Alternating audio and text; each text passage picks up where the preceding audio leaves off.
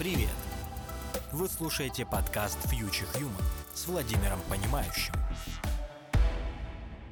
Сегодня у нас в гостях наш постоянный собеседник Владимир Понимающий, валидатор, евангелист экосистемы космоса, человек, который понимает о блокчейне, если не все, то явно многое.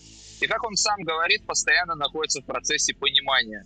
Мы хотим сегодня поднять вечную тему, в которой, тем не менее, всегда находится сказать что-то новое. А именно, мы хотим поговорить о валидации, консенсусах и, в частности, о сложностях, с которыми сталкивается начинающий валидатор. В связи с этим вопрос. Владимир, мы совсем недавно выложили на сайте интервью, которое брали у тебя в 2021 году. Там ты говоришь, что валидация и майнинг — это практически одно и то же. И все же, если сравнивать и говорить образно, чем бы ты мог сравнить валидацию, если говорить, предположим, на языке научной фантастики? Вот такой вот вопрос. Приветствую, да. Ну, смотри-ка, скажем так, теперь нам надо разделить валидацию на несколько разных уровней и понять, какие разные есть валидаторы. Да, то есть есть валидация в стиле майнинга, когда вы просто запускаете машину, и у вас вместо видеокарты стек монет. И вот есть такие сети, в которых все, в принципе, зависит от фонда или от какой-то core-team девелоперов, которые говорят валидаторам, что им делать, как им обновляться. В таких сетях нету практически такого понимания, как э, децентрализованное управление, и там люди являются, ну, реально такими рабами машины, скажем так. Да, то есть им говорят, как апдейтиться, они так и апдейтятся. И вот в этом случае валидация от майнингов ничем, в принципе, не отличается.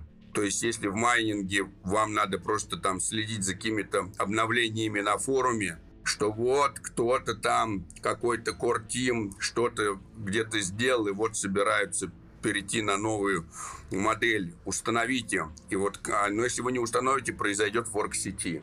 И так вот очень часто случалось. И, например, мы поэтому наблюдаем целую тучу форков в блокчейнах на POV, Proof of Work, а на Proof of Stake они апдейтятся как-то получше. Есть сети, в которых от валидаторов достаточно много зависит. И, э, наверное, самое такая децентрализованно управляющиеся сети. Это сети на космос SDK, в которых валидаторы играют очень важную роль. И там валидирование очень сильно отличается от майнинга, потому что участие валидатора в таких сетях подразумевает децентрализованное управление. А децентрализованное управление приносит с собой такое понимание, как децентрализованная политика, где очень важно принятие решений, какое решение вы примете, есть огромное количество разных групп и разных сил, которые по-разному видят будущее развитие сети, и нету единого какого-то центрального органа, фонда, Кортим, который бы говорил, что делать, и все остальные делают. Хотя есть и такие сети, да, то есть, скажем так, что в космосе, если сравнивать блокчейны с какими-то, да, странами, государствами, то есть страны с более иерархичной моделью управления, где вам говорят, что надо делать, и, в принципе, от вашего желания мало чего зависит. А есть такие, где скажем так, полная электронная демократия. Как проголосуют, так и будет. Если не проголосуют, то вообще апдейт не произойдет.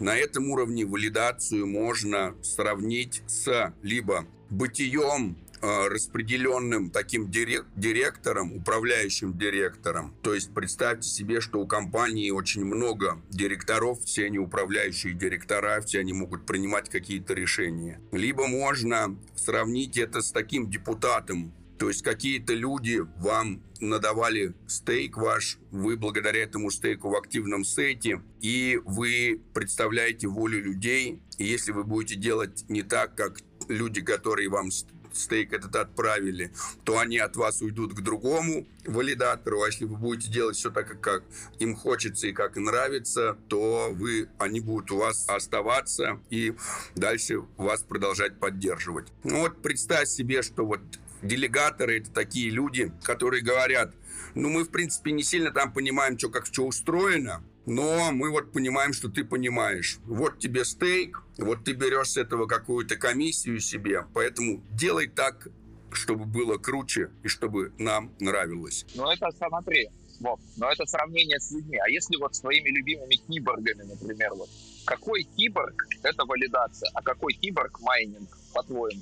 А вот здесь нельзя так сказать, потому что валидирование, вот э, если мы говорим о последних версиях валидирования, да, то это как раз и есть такая гуманитарная штука. Это как раз принятие решений, тех, которые нельзя прописать в коде. То есть есть огромное количество решений, которые в коде не прописываемы. Начиная от того, на что потратить community pool, да, быть ли спонсором нам того или иного. Вот недавно прошло голосование в космосе по поводу выделения средств из пула сообщества на поддержку людей, которые пострадали от землетрясения в Турции. Вот можно ли такое в коде прописать или нет? Пожалуй, нет. И вот это принимается людьми. Это как раз и есть такая отличная э, смесь техно-гуманитария. Да, когда у нас есть и техническая сторона, которая нам предоставляет отличный инструмент для принятия решений, и гуманитарная сторона, когда мы продолжаем заниматься чем-то тем, что свойственно вот только людям, что э, зачастую может быть иррационально и так далее. То есть валидирование мы можем сказать, что есть валидирование. Валидатор, есть валидатор машины, это компьютер, который участвует в консенсусе, но он участвует без вашего участия. Вы запустили машину, это все автоматически делается. Вам не надо лично проверять и подписывать блоки. За вас все это делается при помощи консенсуса, там, тендерминт, если в случае космос СДК, да, если в, в случае там с какими-то другими, то другие у них консенсусы у других сетей. А вот э, есть валидатор человек, тот, кто кто следит за машиной, а есть валидатор, управленец, да, тот человек, который не только там следит за машиной, а следит за развитием сети и э, непосредственно участвует в развитии сети на всех уровнях. Понял. А вот смотри, вот, к вопросу об иррациональном, про то, что ты говорил валидация для тебя это все-таки больше про заработок или про идею? Ну, конечно, про идею. Заработок э, это что-то, что можно делать при помощи спекуляций. То есть, если наша цель заработать, то есть, э, я думаю, куда более большое количество более эффективных способов заработать. И валидация – это не самый эффективный способ для зарабатывания средств. Хороший валидатор, который будет много зарабатывать, это подразумевает то, что вы будете очень много всего делать. Э, не получится так, что вы будете ничего не делать и много зарабатывать. Так иногда может происходить, но это везение есть специальные методы для заработка, да, например, DeFi. Он куда будет э, выгоднее с точки зрения заработка. Но помним, что есть такое соотношение. Чем больше ваш заработок, тем выше риски, и чем ниже риски, тем меньше ваш заработок, да, то есть можно брать и смотреть что-то такое менее рисковое, менее доходное, или там самое нерисковое и самое менее доходное, пойти вот куда-нибудь там на завод работать. Вот вы уже свой бизнес открываете, вот риски повышаются, доходы повышаются. Да, вот есть ограбить банк, совсем рисково, но совсем выгодно. Вот валидация, если мы будем брать крипту, то делегирование и валидирование в крипте, наверное, можно назвать самым низкорисковым по сравнению с каким-нибудь там скальпингом, или по сравнению с каким-то участием в каких-то спекуляциях. То есть, если смотреть на все возможности заработка в крипте, то окажется, что валидирование и делегирование, что на самом деле мало отличается друг от друга, это самое низкорисковое и при этом самое низкоприбыльное. Я понял твой ответ. Слушай, ты говорил про то, что люди, которые приходят в валидирование, они часто совершают ошибки. Вот с какими вообще типовыми сложностями сталкивается начинающий валидатор? Что это за ошибки? Назови три хотя бы основные ошибки если их, конечно, три. Опять надо разделить, да, то есть есть технические ошибки, с которыми встречаются люди. И, например, технические ошибки, с которыми встречаются люди, они э, в основном все связаны из-за непонимания того, как что устроено. Например, если сделать перенос ноды с одной машины на другую, при этом одну не отключить и запустить такую же ноду на второй машине, то сеть будет расценивать это как э, попытку подписания двойной траты, потому что с двух нот с одним и той же подписью придет попытка потратить какие-то или перевести средства, да, и валидатор будет оштрафован. Люди там могут забыть свои э, приватные ключи и так далее, да, то есть технических ошибок очень много, и все это можно определить как ошибки, связанные с безопасностью, да, или с непониманием того, как это устроено. Их на самом деле очень много. У нас есть школа валидаторов, мы там о них о всех рассказываем, и это занимает полтора часа. И как бы они все основные. Тут нельзя сказать, что какая-то ошибка менее основная, какая-то более основная, да, там, то есть некоторые ошибки связаны с тем, что вы не понимаете, как работает firewall, вы устанавливаете себе firewall, не забываете исключить оттуда свой личный порт, и в итоге сами не можете попасть на свой сервак, потому что вам ваш же firewall запрещает вам туда обратиться. То есть нет смысла перечислять все эти ошибки, потому что это будет очень долго. У нас просто... Это не будет интересный подкаст. Он будет интересен только небольшому количеству технически подкованных людей. Есть большое количество ошибок, связанных с гуманитарным. Вы неправильно выстраиваете свое общение, вы почему-то считаете, что вам все должны, вы пришли от кого-то что-то требуете, на всех обижаетесь, в итоге вас все считают занудой, душным типчиком, и никто не с вами хочет, не хочет общаться. Вот такая может быть ошибка. Третий момент, что вы рассматриваете валидацию исключительно как средство заработка и не понимаете, что это куда больше, чем возможность заработать. Из-за этого вы теряете э, поддержку как сообщества, так и фондов. Скажем так, Валидация имеет огромное количество различных сторон. Это экономическая сторона, то есть можно сказать, что есть какие-то экономические ошибки. Это и социальная сторона, сторона управления, которая тоже может иметь большие ошибки как для вас, так и для всей сети. Это культурно-психологический аспект, как вы общаетесь, там тоже есть разные ошибки. Скажем так, ну вот у нас в школе валидаторов курс гуманитарный, потому как все это устроено, как работает весь этот рынок и как найти свое место и как привлечь делегации, занимает 6 занятий, каждое занятие по полтора часа, плюс еще потом по полчаса ответов на вопрос. И на каждом из них разбираются как раз ошибки. То есть так сложно взять и выделить каких-то там три главных ошибки. Понял, хорошо. Поэтому те, кто хотят узнать обо всех ошибках, обязательно приходите в школу валидаторов. Хотя, насколько мне известно, там все довольно сложно с местами. В общем, дерзайте испытываете свою судьбу. Вот. Валидация неразрывно связана с алгоритмами консенсуса.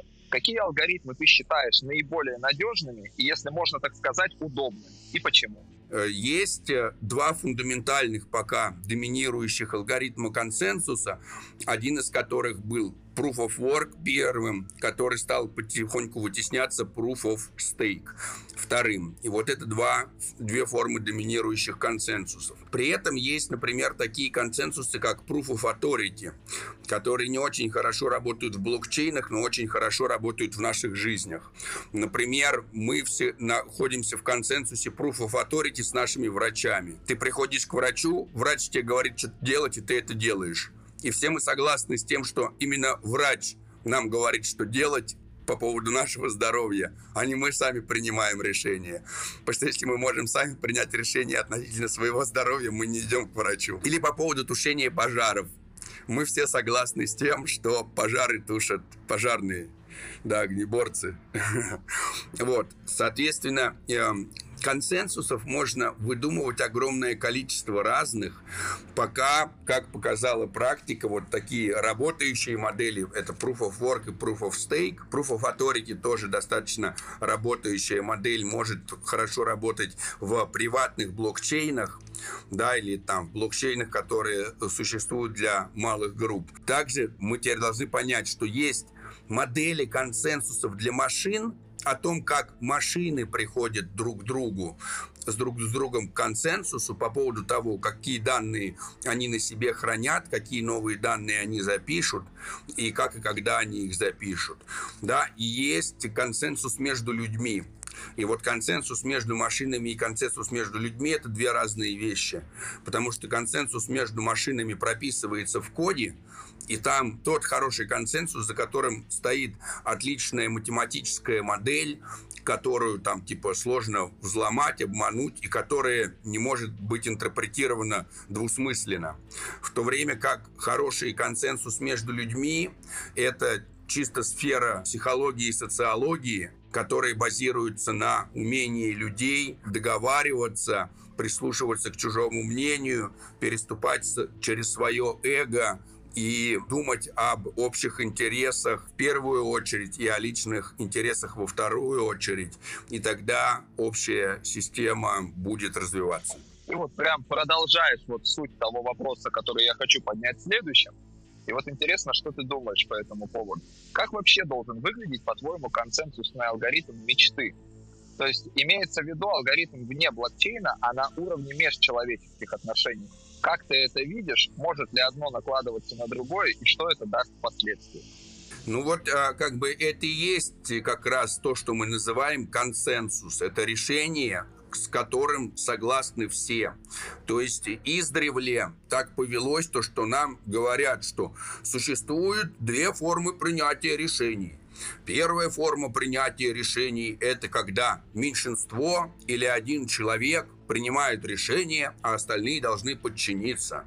И такие формы э, мы называем тоталитаризмом, деспотизмом, да, и прочими разными там фашизмами, монархиями и так далее. Вторая форма, которая подается нам как хорошая, они говорят, а вот есть форма принятия решений, когда большинство принимает решение, а меньшинство ему подчиняется.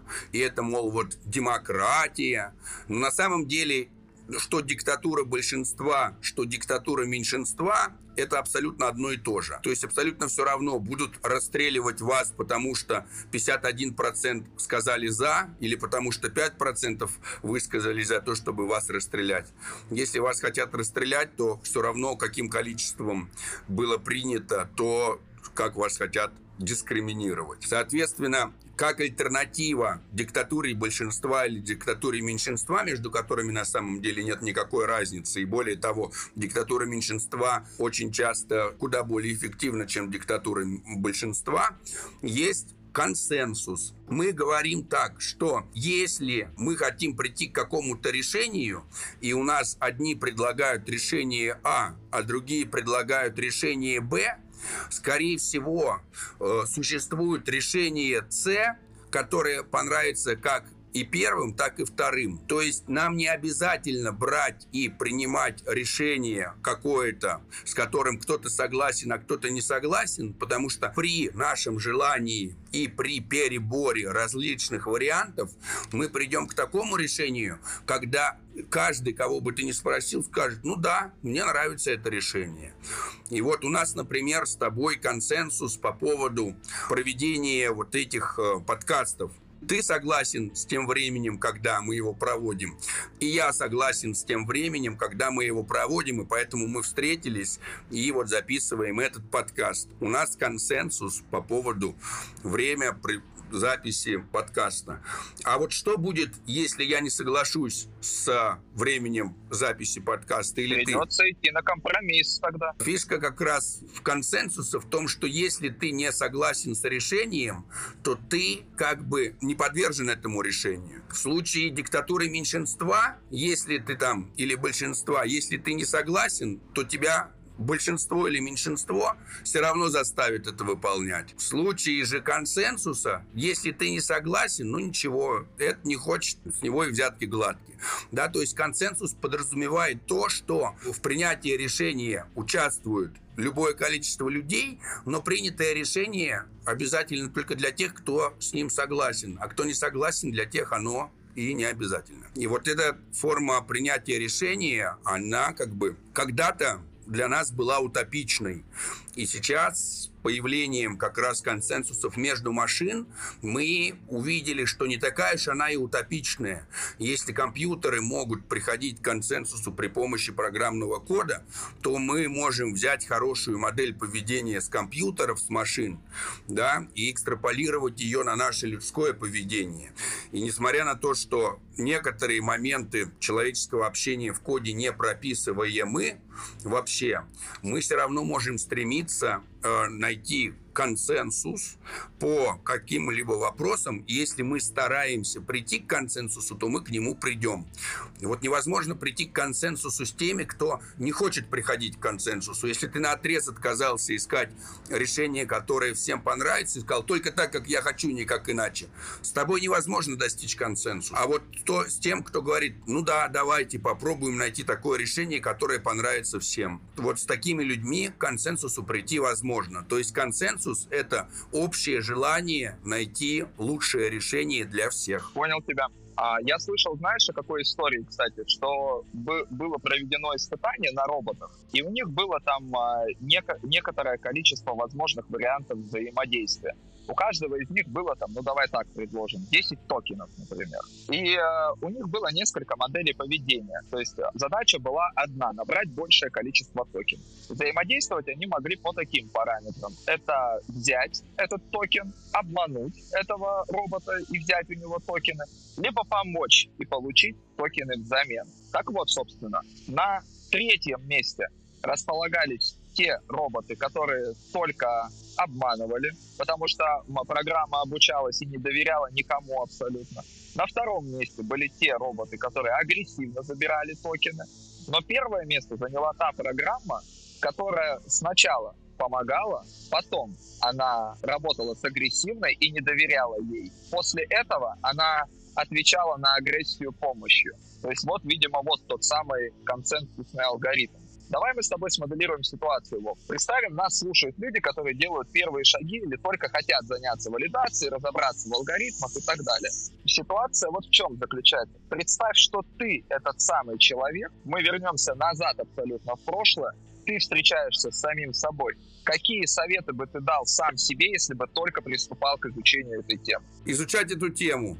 Фишка в том, что очень сложно взять и сказать, да, потому что в разное э, время мы являемся разными людьми. Если бы я, наверное, много лет назад вернулся сам к себе из будущего в прошлое и начал бы себе что-то рассказывать, я бы вполне возможно сам бы себе и не поверил и сказал, походу я в будущем кукухой поехал. Я не знаю, как я бы прореагировал бы на, сам бы на свои слова в прошлом, потому что я, например, не нахожусь сейчас в консенсусе с самим собой в прошлом.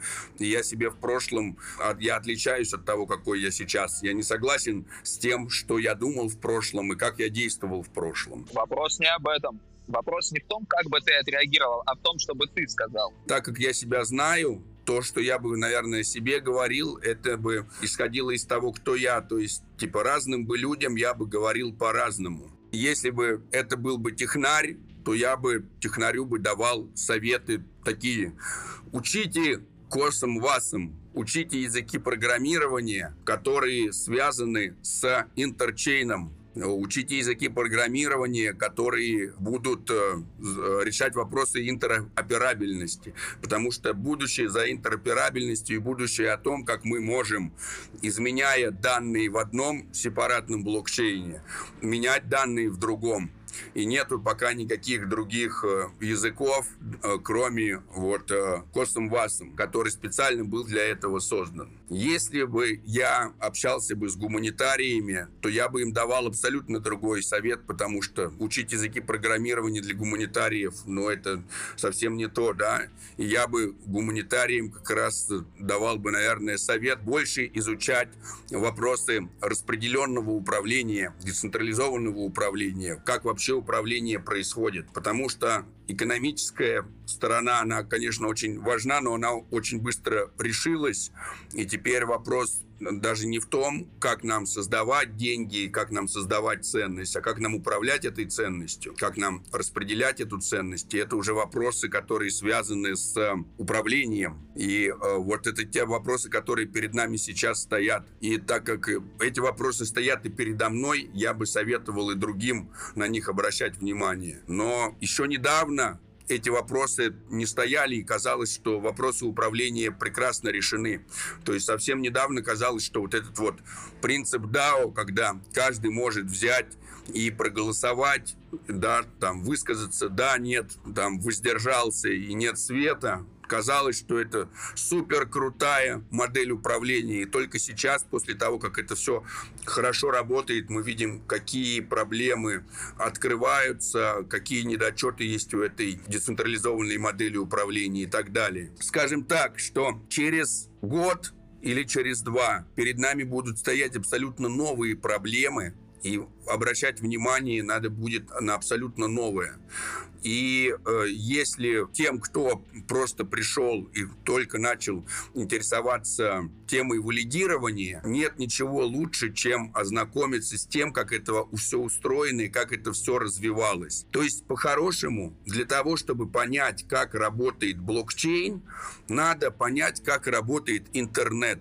Потому что блокчейн — это интернет. Потому что мы это поэтому и называем Web3. Это просто третье поколение интернета. И для того, чтобы понимать, как все устроено в блокчейне, надо понимать, как все это развивалось. Нет, наверное, ничего лучше, чем разобраться в контексте, тогда у вас пропадут целые тучи вопросов, и все станет на свои места. Надо знать основы. Если вы просто возьмете и будете пытаться изучить тему уже с того, до чего она дошла, вам будет очень многое непонятно, почему так и не по-другому, а почему здесь так и не сяк, а почему такой язык используется. А вот когда вы изучаете тему сначала, с того, как это все зарождалось, и видите все этапы эволюции этой темы, вам становится понятно, почему так, и не по-другому.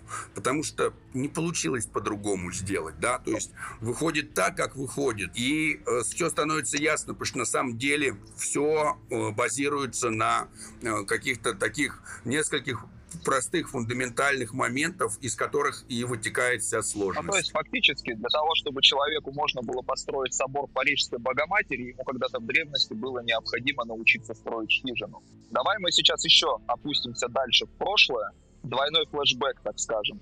В 2021 году ты говорил, что валидируешь проекты, которые тебе интересны, важны для будущего и ускорят процессы децентрализации. Там ты называешь StarName, сервис вроде PayPal, но для крипты, который приближает Mass Adoption. Persistence, он занимался токенизацией реального сектора, связан с рынком NFT.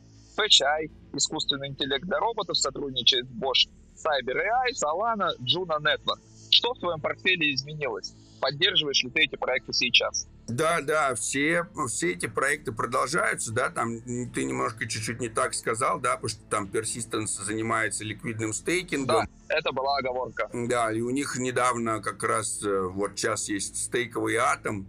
У меня сейчас есть несколько другое видение ликвидного стейкинга, как можно сделать ликвидный стейкинг без э, стейковых токенов, а на NFT это куда будет круче, интересней и ну, куда больше и возможностей например, да, но ликвидный стейкинг, вот это будет трендом, и как мы видим, все проекты по ликвидному стейкингу очень там хорошо адаптируются. Solana тоже никуда не пропала, очень хорошее решение для геймификации, но вот как раз Solana это из тех проектов, где вы как валидатор, вы раб машины, то есть ваше мнение там никого не волнует.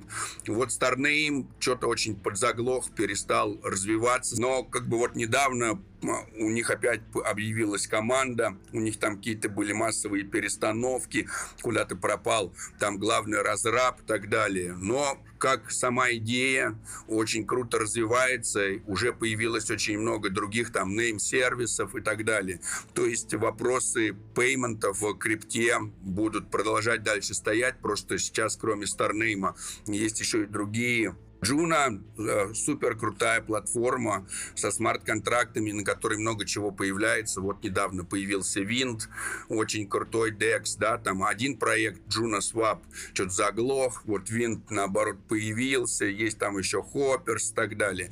То есть э, я не думаю, что Juno куда-то уже уйдет э, из космоса или пропадет, потому что, наверное, блокчейн самым большим функционалом и самыми большими возможностями, и DAO создавать и так далее.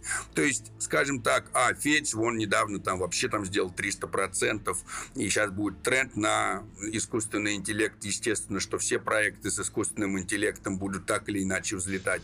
А Сайбер, да Сайбер.